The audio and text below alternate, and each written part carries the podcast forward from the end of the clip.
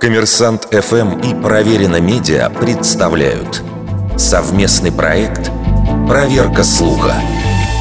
Правда ли, что НАСА поменяла даты знаков зодиака и добавила к ним 13 -й?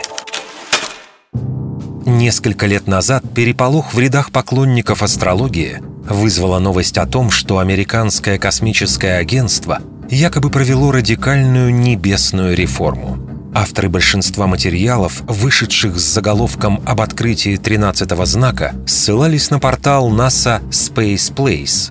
На этом сайте сотрудники агентства простым языком отвечают на вопросы про космос и все, что с ним связано. И о 13-м знаке зодиака там действительно писали. Автор нашумевшего материала напоминает историю появления зодиака – Вавилонине, придумавшие его, жили по лунному календарю из 12 месяцев.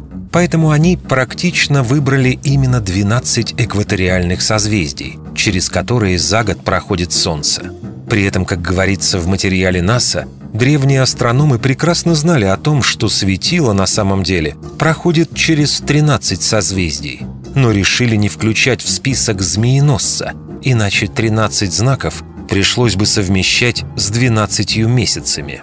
Более того, в Вавилоне отлично понимали условность деления неба и, соответственно, года на 12 равных участков. Зодиакальные созвездия на небосводе занимают разную площадь. Например, в Деве Солнце проводит времени в несколько раз больше, чем в созвездии Скорпиона.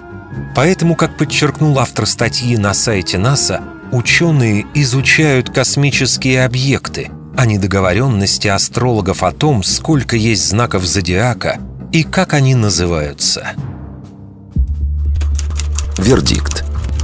Это неправда.